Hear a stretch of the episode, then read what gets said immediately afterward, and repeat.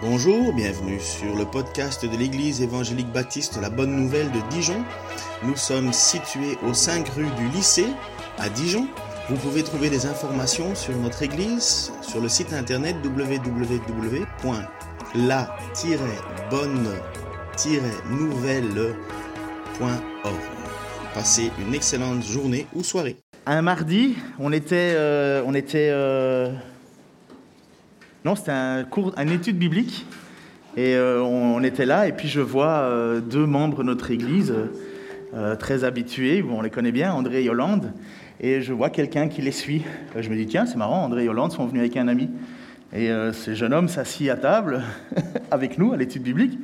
Et moi, innocent, comme d'habitude, je, euh, je, pose des questions et ainsi de suite. Et puis en fait, j'apprends que non, non, non, il n'était jamais venu rentrer dans une église de sa vie. Euh, et euh, je, prends un peu de discussion avec lui. Puis finalement, je vois que c'était pas l'ami d'André et Yolande.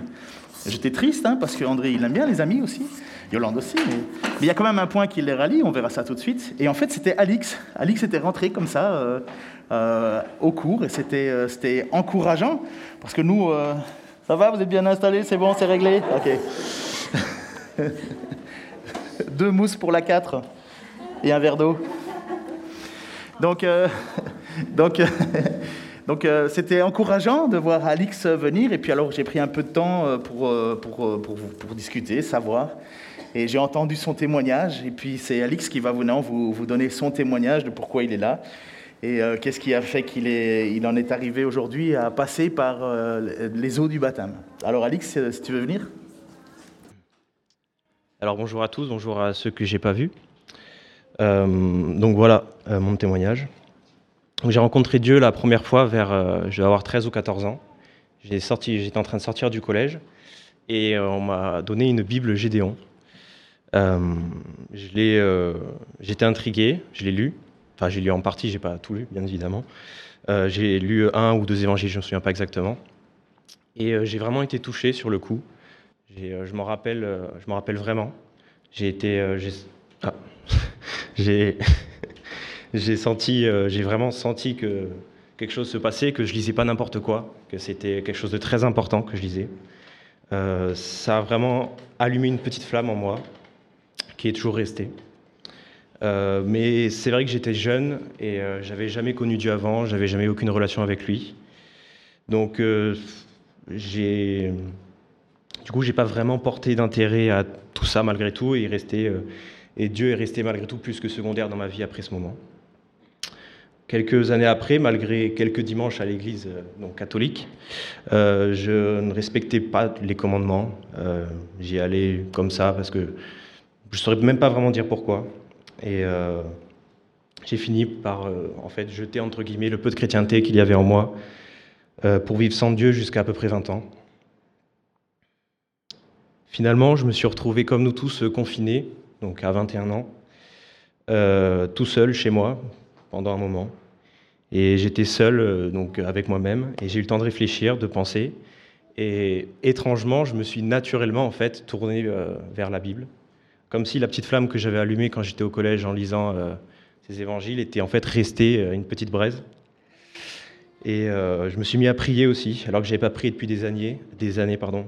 Et j'ai prié sincèrement avec le cœur, et j'ai ressenti beaucoup de choses. Ensuite, j'ai étudié la parole, j'ai écouté des podcasts bibliques, des pasteurs, des témoignages. J'ai commencé à parler de Dieu avec d'autres, notamment avec ma famille et mes amis qui, grâce à Dieu, ont toujours soutenu mes projets. Et j'ai même senti le Saint-Esprit plusieurs fois venir en moi. J'ai senti sa présence, j'ai senti qu'il était là. C'était quelque chose d'exceptionnel. je me sentais de mieux en mieux, mais euh, tout le temps que l'on passe sans Dieu, à avoir de la haine, de la colère contre ses frères, des frustrations, des addictions. Je vois même plus mon texte. Et euh, merci. Et des désirs incontrôlés. Ça ne s'envole pas juste comme ça. Ça a été une lutte aux côtés du Seigneur. Et ça l'est encore pour certaines choses. Et euh, c'est comme ça que j'ai compris que quelque chose de très important, que c'est pas parce que je fais de bonnes œuvres que je suis sauvé, mais bien l'inverse. Et euh, enfin, le Seigneur m'a vraiment aidé à me ressaisir. Il m'a invité à le connaître et alors que je me posais beaucoup de questions, je me suis mis à prier pour demander à Dieu ce qu'il voulait. Et il m'a dit de venir ici à Dijon. Et c'est ce que j'ai fait. Et j'ai rencontré l'Église, le pasteur et ses fidèles qui m'ont eux aussi accordé une aide incommensurable en m'accueillant chaleureusement et en me conseillant. Jusqu'à arriver aujourd'hui à mon baptême, mon nouveau départ, ma nouvelle vie. Gloire à Jésus.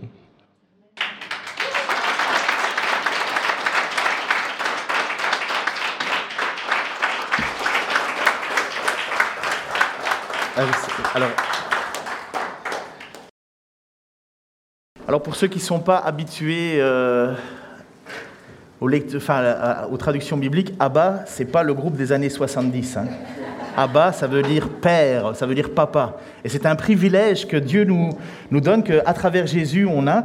Et puisqu'il est dit que nous n'avons pas maintenant, nous avons une relation qui nous permet de pouvoir appeler Dieu notre Père. Abba. C'est pas, c'est pas, c'est un privilège magnifique ça. Nous devenons ses enfants par adoption. Alors Claire, est-ce que tu as premièrement un mouchoir? Ok, on a ça pour toi, on va te le livrer. Deuxièmement, est-ce que tu es prête pour ton témoignage? D'accord. Tu feras. Donc je rappelle, on reste devant le micro. C'est pour notre gars de son, vous savez, il, tourne partout. Donc euh, Michael va nettoyer le micro juste avant et puis c'est à ton tour de donner ton témoignage, s'il te plaît. C'est bon, du coup, j'ai tout ce qu'il faut. Super.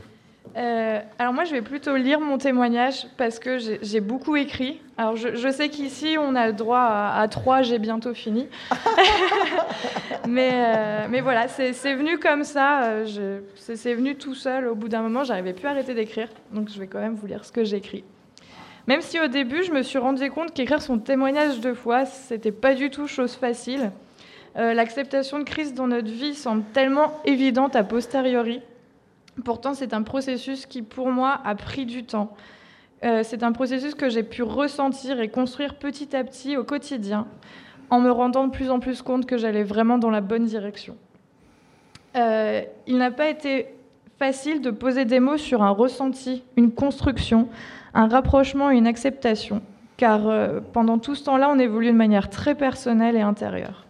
Je voulais donc vraiment exprimer aujourd'hui la façon dont Dieu s'est révélé à moi, qui était encore l'année dernière une incroyante convaincue. Euh, j'ai reçu une éducation catholique avec baptême catholique, catéchisme, profession de foi, confirmation. Je remercie mes parents parce qu'il était important pour eux que culturellement je connaisse l'existence de Dieu et de la Bible. Malheureusement, je dois reconnaître que je suis restée complètement fermée à ce message catholique que je ne comprenais vraiment pas.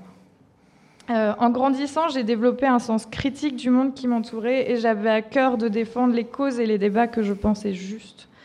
Je me rends compte aujourd'hui que par ce comportement, je fermais la porte à ce qui pouvait m'apporter le plus de bonheur dans ma vie. Il est vrai que sans rien connaître de la Bible, sans l'avoir jamais vraiment lue, j'ai comme beaucoup d'incroyants tout de suite placé le contenu des Écritures dans des petites cases, conservatrices, empêchant le progrès social, sectaires, un discours que malheureusement on a encore trop souvent de gens qui, comme moi, ignoraient tout du, message de Dieu, mais auquel ils montrent pourtant une opposition ferme. Euh, les autres expériences que j'ai pu avoir avec la religion par la suite ne m'ont pas fait changer d'avis sur le sujet. Fier de mes études scientifiques, de ma capacité à m'adapter à la vie, à me débrouiller, je pensais que j'avais ce qu'il fallait pour réussir une vie tranquille et heureuse. Et pourtant, voilà, mes 30 ans sont arrivés. Une période particulière pour... Euh, quelques personnes doivent connaître ça ici. je n'avais pas de gros problèmes marquants, j'ai jamais fumé, je n'avais pas de problème de drogue ni d'alcool, je travaillais dans le domaine que je voulais, et pourtant est venu l'âge où j'ai fait un point sur ma vie. Malgré toutes les bases que je pensais solides et une famille qui m'a toujours bien entourée, je me suis rendu compte à quel point tout cela pouvait être fragile.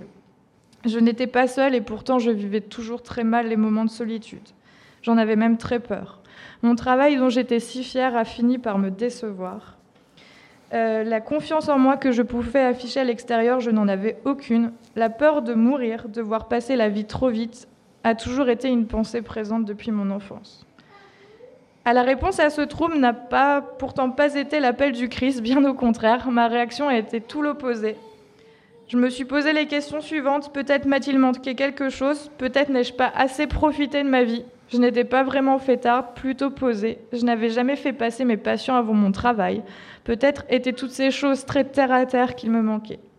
J'ai donc consacré tout mon temps à mon sport, à mes amis, aux fêtes, aux sorties, aux coups à boire jusque tard le soir, et passer 30 ans, c'est pas facile de se lever le lendemain.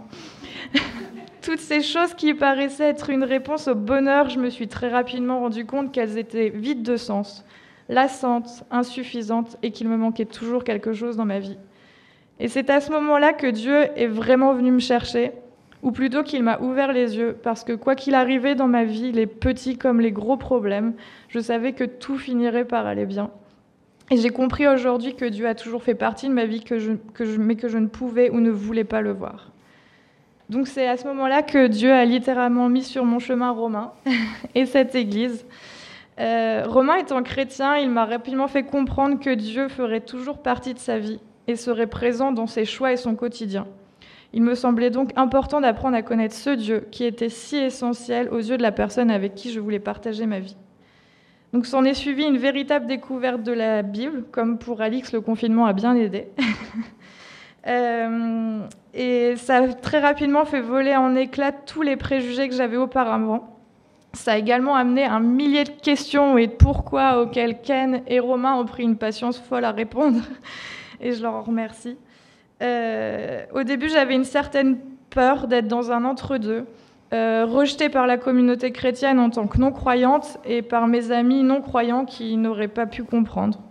Là encore, cette peur s'est vite envolée, elle a laissé place à de l'assurance quant à la voie empruntée. J'ai beaucoup, beaucoup prié Dieu en lui demandant de me guider dans ma démarche de pouvoir apprendre à le connaître. En réponse à ces prières, l'un des premiers textes euh, de la Bible que j'ai entrepris de lire pour préparer mon tout premier groupe de maison, dans lequel j'ai été merveilleusement bien accueillie euh, malgré mon statut de non-croyante. Ce livre a été le livre de Ruth. J'ai découvert dans ce livre l'histoire d'une non-chrétienne qui a pourtant été appelée à faire partie du plan de Dieu, sans que la manifestation de l'exécution de ce plan soit quelque chose d'extraordinaire ou de spectaculaire. Et ce texte a vraiment fait écho à ma situation et a répondu à, plusieurs de mes questions. Oui, Dieu aime tous les hommes et même moi, une non-chrétienne avec tous ses péchés, peut faire partie de son plan et devenir croyante. Puis Romain m'a proposé de venir à cette église sans aucune pression, si je le souhaitais. C'est là que je vous ai rencontré, vous, euh, l'église de la Bonne Nouvelle de Dijon. Là encore, un accueil exceptionnel, un sentiment de pouvoir appartenir à une communauté et surtout la confirmation et l'acceptation du message par les prédications et les louanges.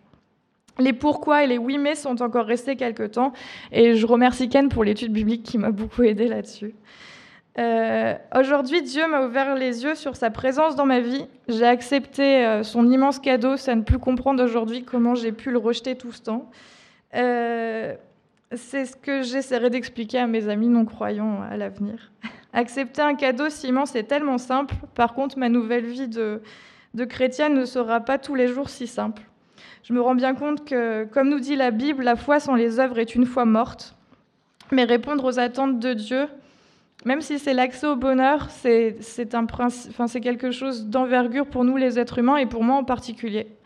Euh, je me suis rendu compte au fil de nos discussions qu'il n'était pas si évident d'abandonner sa propre volonté pour réaliser celle de Dieu.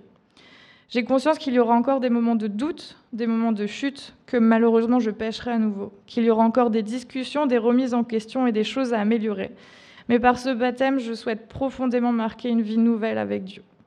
Et je suis très heureuse de pouvoir déclarer publiquement cette foi dans cette église qui m'a accueillie et m'a accompagnée.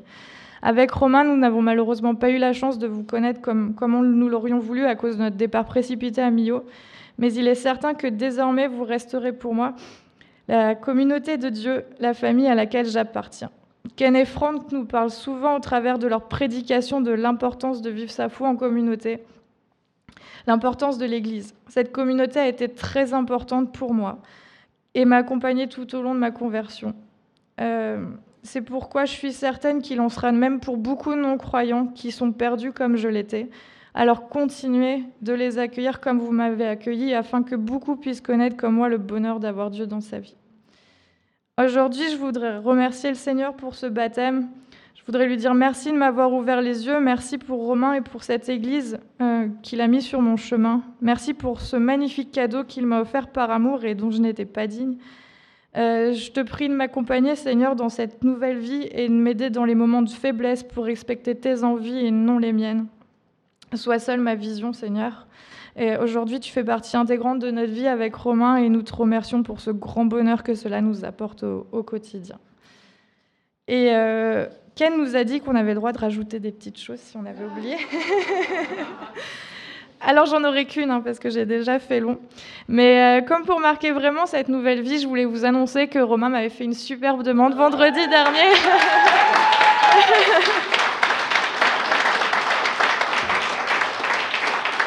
à laquelle j'ai dit oui, bien sûr. Ingrid. Ingrid aussi.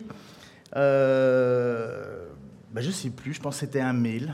Pense que c'était la première fois que tu m'as contacté, c'est par mail, euh, par courriel, pour ceux qui veulent parler français, par courriel, et, euh, on a développé une petite relation comme ça.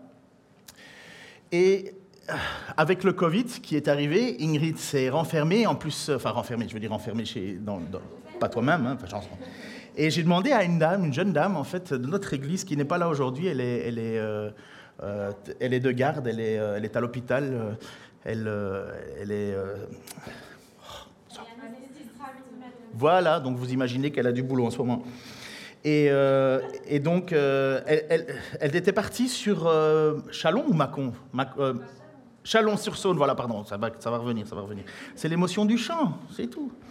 Et donc, euh, euh, Teresa était partie là-bas et elle dit voilà, je vais partir pendant un petit temps, pendant six mois pour mes cours, euh, je vais devoir aller là-bas. Et puis c'est à ce moment-là où Ingrid me contacte je dis ben, on, va, on va les faire se rencontrer ensemble, on va, on va faire en sorte qu'ils puissent se suivre. Et Ingrid est partie sur Chalon et finalement une relation s'est développée avec Teresa qui lui a préparé, qui l'a aidé à découvrir un peu l'essence de la foi. Là, tu vas pouvoir faire tout ton témoignage là-dessus. Mais voilà comment les choses se sont faites. On avait croisé Ingrid une fois, je crois, un dimanche dans ces moments où on pouvait venir, pas venir, enfin c'était compliqué.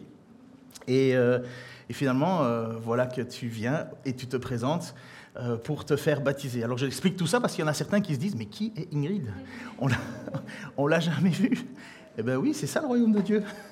Alors je t'en prie, tu peux venir donner ton témoignage. En fait, juste une petite chose, vous n'êtes pas filmé. Hein. Ça fait peur? Je suis ton beau-père. Bientôt. Euh, ça, va aller, je suis sympa. Euh, euh, vous n'êtes pas filmé hein, dans le public, donc c'est seulement ceux qui sont filmés ici qui le sont. Il y a juste deux micros qui sont là pour savoir qui chante bien ou qui chante faux, mais on ne met pas de misage sur les voix, donc voilà. Je t'en prie. Tout d'abord, bonjour à tous. Alors, je parlerai sans les notes, puisque j'ai l'habitude de parler sans notes. Je suis avocat.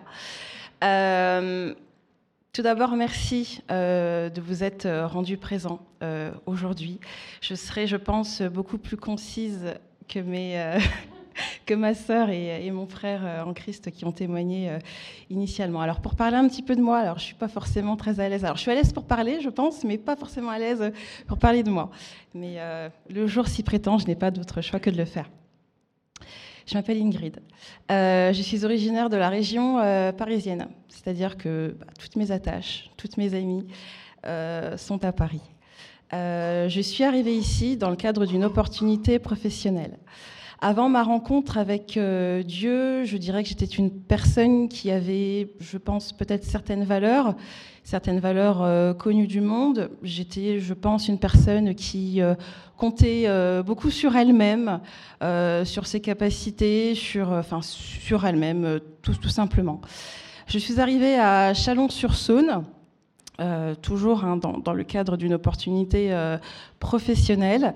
lors de mes premiers pas dans la profession, je devais être accompagnée par ce qu'on appelle un référent. Euh, deux semaines après mon arrivée, cette personne est décédée.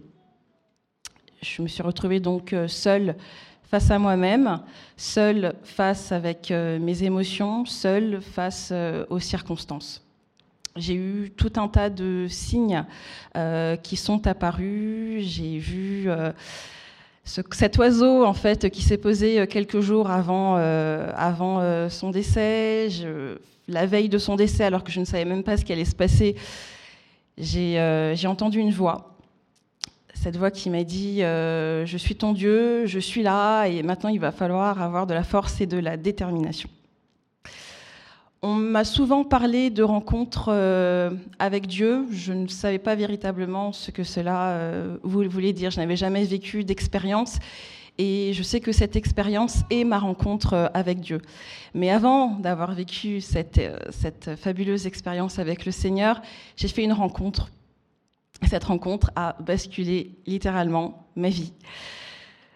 C'est une jeune femme qui euh, n'a pas pu se rendre présente aujourd'hui, qui est euh, mon amie, ma sœur en Christ et également euh, ma consoeur. Une femme formidable que j'ai eu l'occasion de rencontrer bah, à l'école, tout simplement. Au début, elle me parlait de Dieu, mais comme je vous l'ai dit, il n'y avait pas l'esprit, donc je ne comprenais pas véritablement ce qu'elle me racontait. Elle me partageait des vidéos, elle m'incitait à lire euh, la Bible. Oui, je comprenais ce que disaient euh, les évangiles, je connaissais, enfin, j'appréhendais les choses, mais il n'y avait pas l'esprit. J'intellectualisais en, réalité les choses.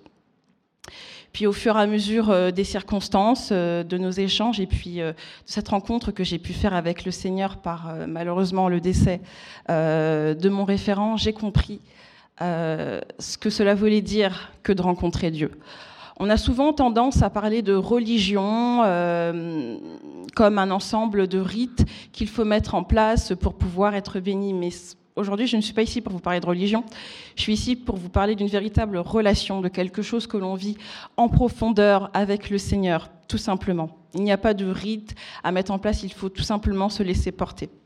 Et aujourd'hui, bah, je remercie euh, cette sœur en Christ euh, pour tout ce qu'elle a pu euh, m'apporter et je continue d'avancer avec le Seigneur. Je remercie également Teresa, comme le citait tout à l'heure Ken, qui m'a accompagnée également dans le cheminement de mon baptême. Et je remercie tout simplement Ken ainsi que toute l'Église de leur soutien et de tout ce que j'ai pu apprendre et que j'ai encore énormément à apprendre. Merci beaucoup.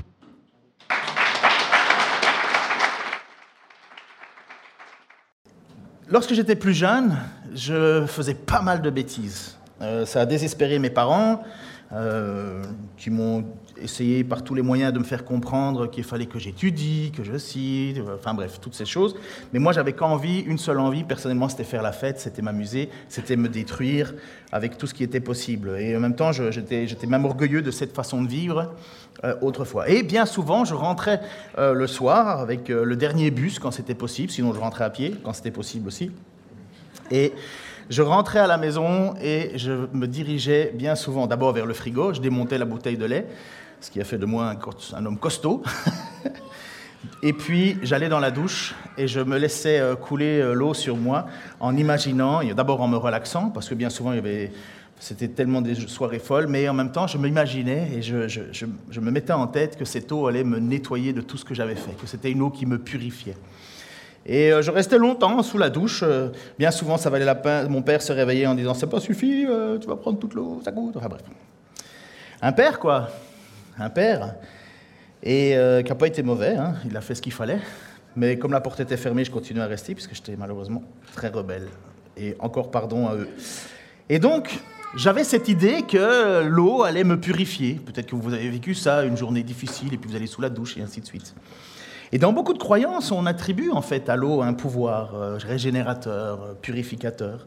Euh, il suffit de regarder le Gange. Hein. ils sont convaincus que l'eau purifie, malgré que l'eau elle est super sale. beaucoup de croyances justement ont ça. Et puis aussi, pour nous, l'eau c'est pas rien. L'eau c'est vital. On est fait à 80% d'eau. Donc je ne suis pas gros. Je suis juste humide à 80%. On sait que l'eau aussi, c'est un moyen qui permet aux choses de pousser. Pas d'eau, pas de croissance. Euh, tout ça, vous le savez. Quand vous revenez de vacances en été et que vous voyez vos, vos plantes mourir, vous savez que c'est parce qu'elles n'ont pas eu d'eau.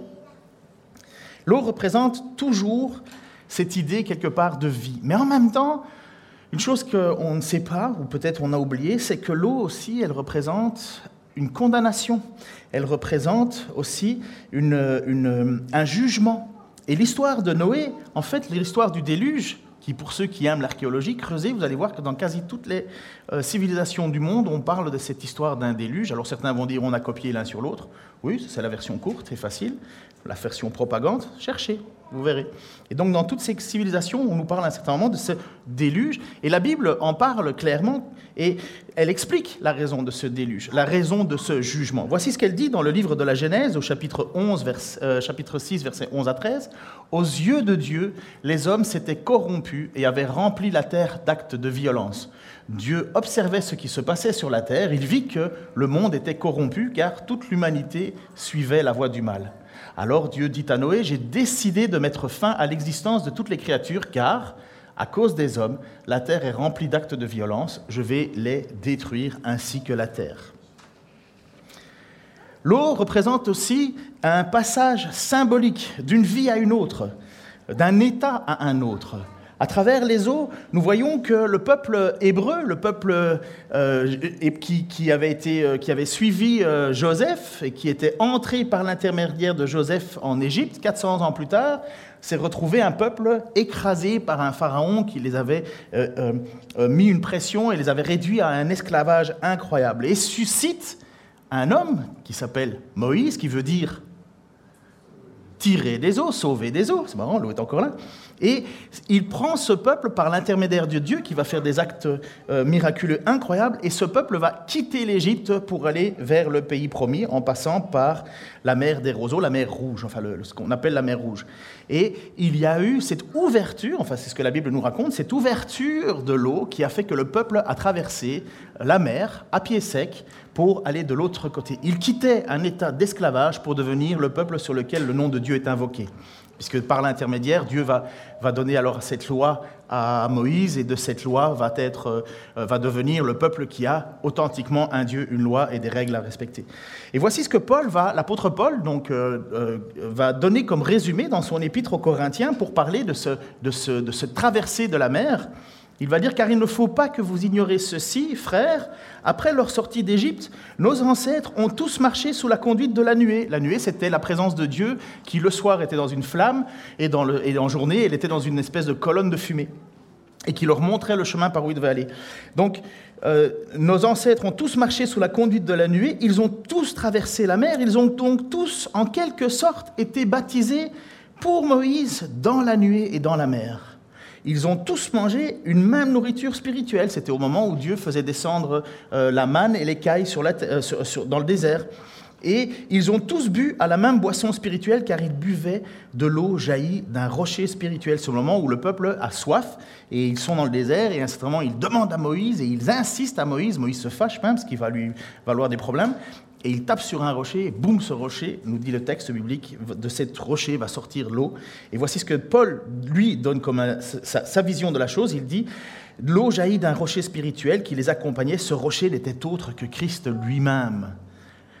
Alors, euh, bien sûr, il y, a une, idée symbolique, mais Christ, à un certain moment, va dire à une femme qui est lassée de sa vie, qui a vécu, euh, qui a eu cinq maris, la personne avec qui elle est, c'est pas son mari, et elle lui dit euh, Mais tu cherches de l'eau, mais moi je peux te donner une eau vive, une eau qui, avec laquelle tu n'auras plus jamais soif. Cette, jeune femme dit Mais donne-moi de cette eau, j'en veux.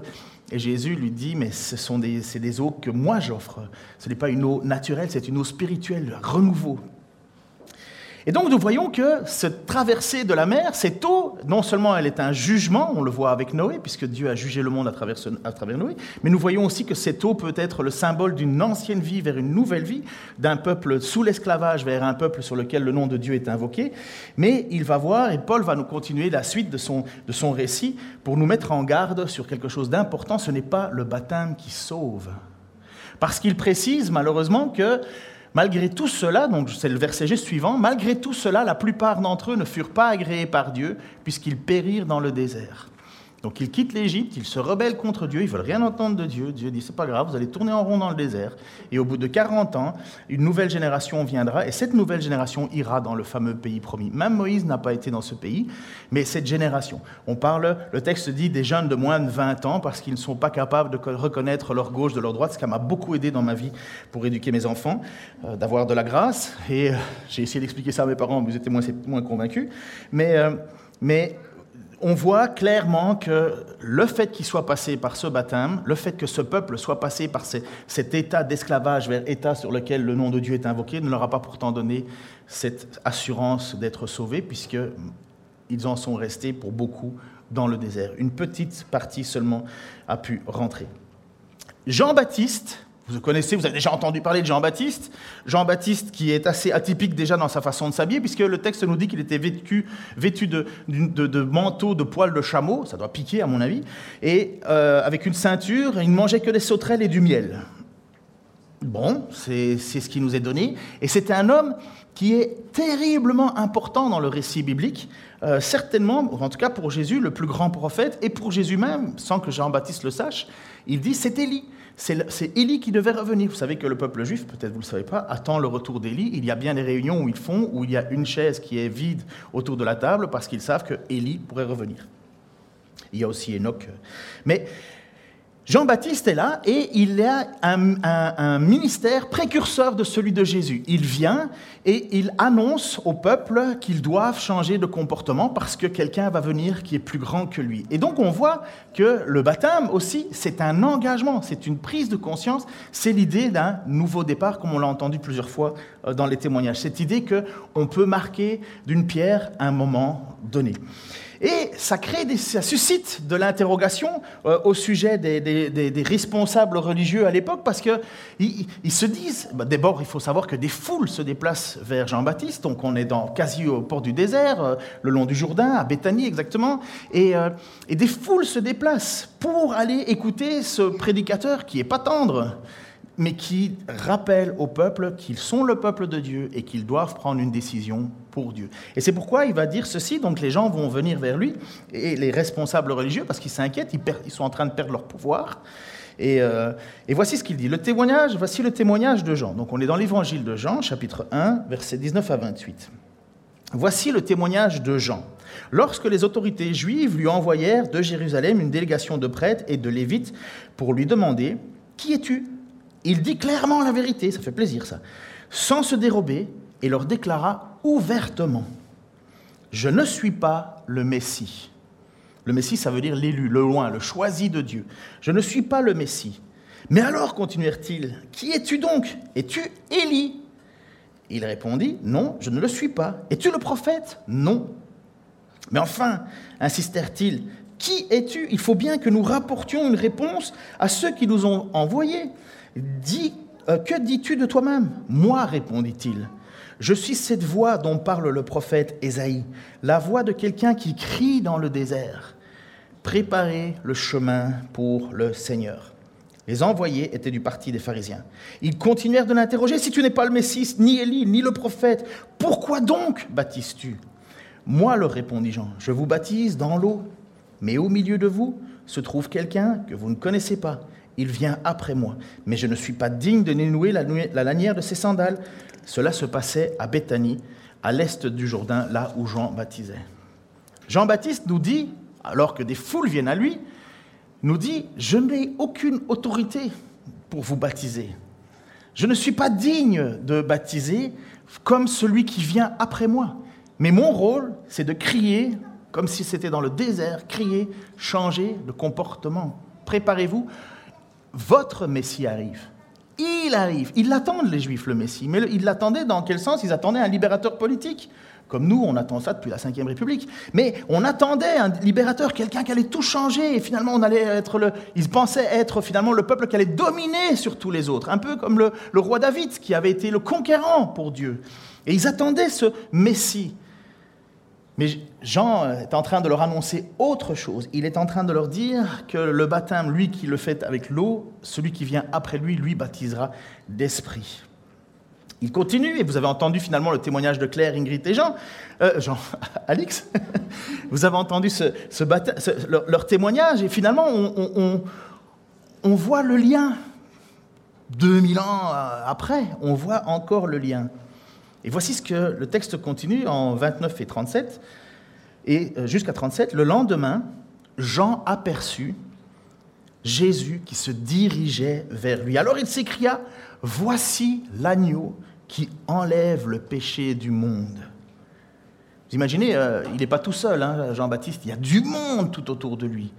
Et il dit, je ne suis pas digne de vous baptiser. Et puis quand il voit Jésus arriver, il fait cette déclaration, lisez Ésaïe 53, vous allez comprendre, et il fait cette déclaration, 700 ans avant, il fait cette déclaration, voici l'agneau qui ôte le péché du monde. C'est de lui que je vous ai parlé lorsque je disais, un homme vient après moi, il m'a précédé car il existait avant moi. Moi non plus, je ne savais pas que c'était lui. Mais si je suis venu baptiser dans l'eau, c'est pour le faire connaître au peuple d'Israël. Jean-Baptiste rendit ce témoignage. C'est un témoignage. J'ai vu l'Esprit du ciel. Euh, j'ai vu l'Esprit descendre du ciel, pardon, comme une colombe et se poser sur lui. Je ne savais pas que c'était lui. Mais Dieu, qui m'a envoyé baptiser dans l'eau, m'avait dit, tu verras l'Esprit descendre et se poser sur un homme. C'est lui qui baptisera dans le Saint-Esprit. Or, cela, je l'atteste, je l'ai vu de mes yeux, je l'atteste solennellement, pardon, je me suis trompé, cet homme est le Fils de Dieu. Quelle déclaration Quelle déclaration C'est incroyable Jean-Baptiste a voué sa vie à suivre et à annoncer un message, il ne savait même pas de qui il parlait. Il ne savait pas. Il disait, la seule chose que tu verras, quelque, il avait reçu cette parole qui dirait, un jour, tu verras celui que j'ai envoyé, et tu le verras parce qu'il y aura un signe. D'autres évangélistes vont nous dire que une voix dans le ciel s'est fait entendre et a dit, voici mon fils bien-aimé en qui j'ai mis toute ma confiance. Euh, j'imagine que si vous étiez là, euh, vous comme moi, on est là et on dit, il y a quelque chose qui se passe là. On va peut-être l'écouter, ce qu'il a à dire, ce Jésus. On va peut-être, finalement, c'est peut-être enfin arrivé ce moment de, délivrance. L'agneau qui ôte le péché du monde, Jésus baptise non pas avec de l'eau, mais avec de l'esprit.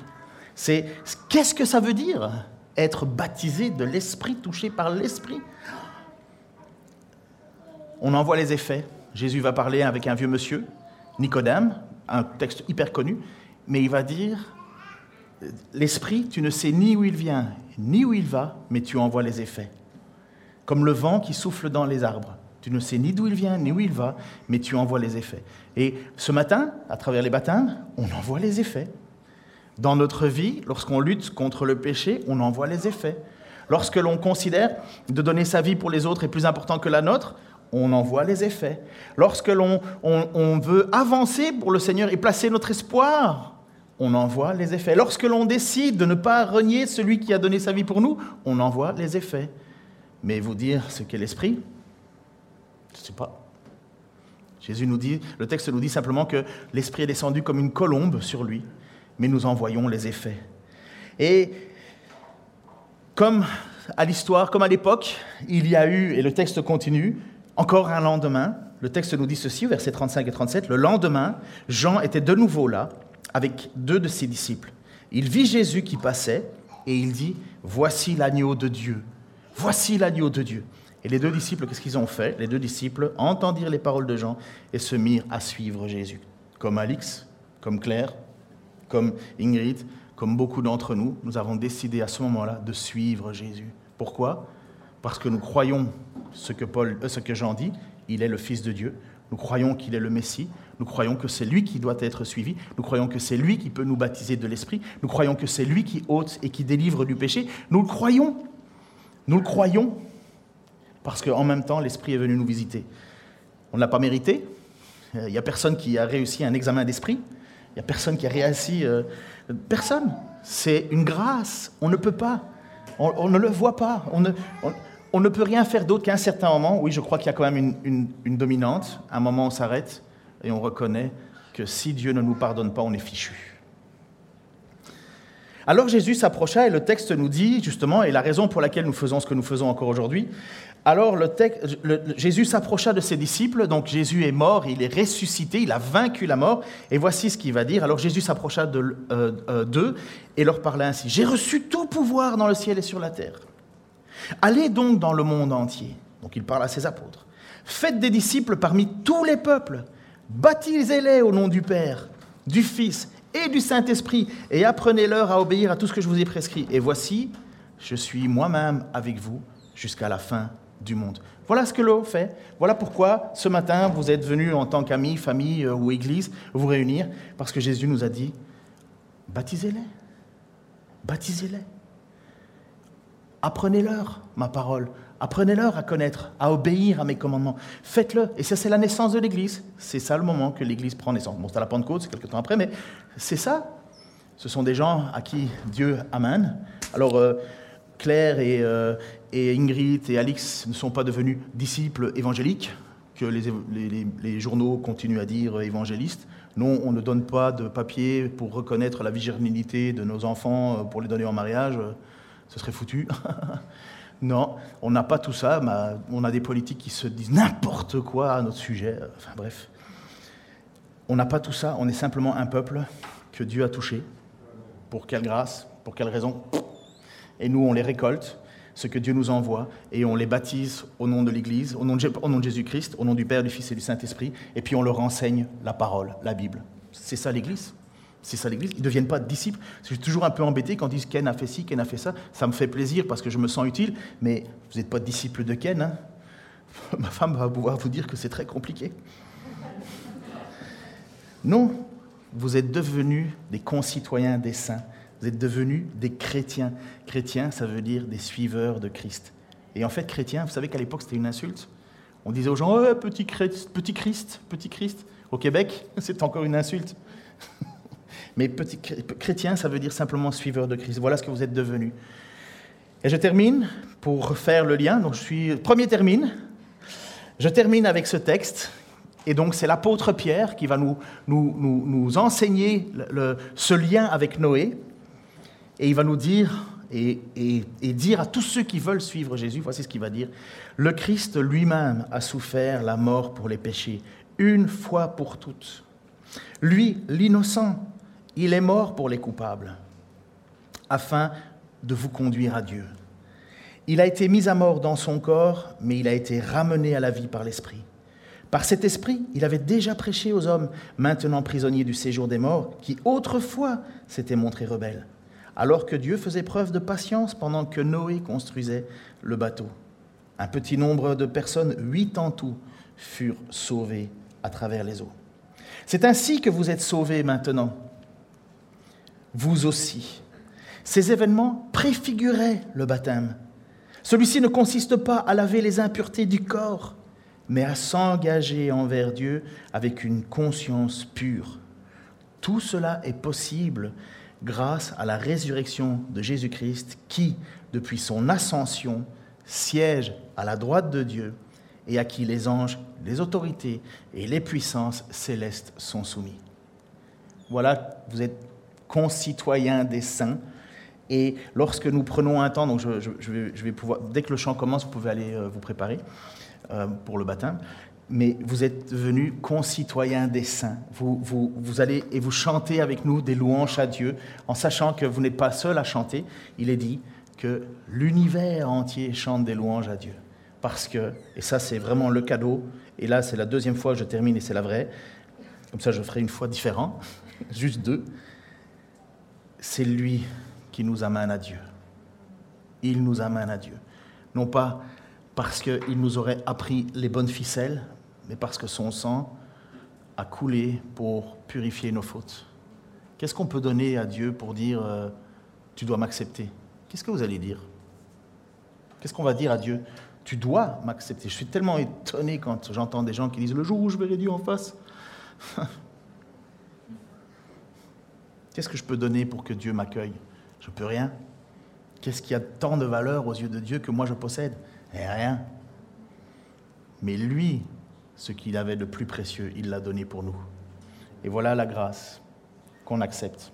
Ce n'est pas un raisonnement intellectuel, c'est quelque chose qui nous dépasse et dont à un certain moment, on, on plie le genou, comme on l'a chanté un jour, toute langue confessera que c'est lui qui a tout accompli.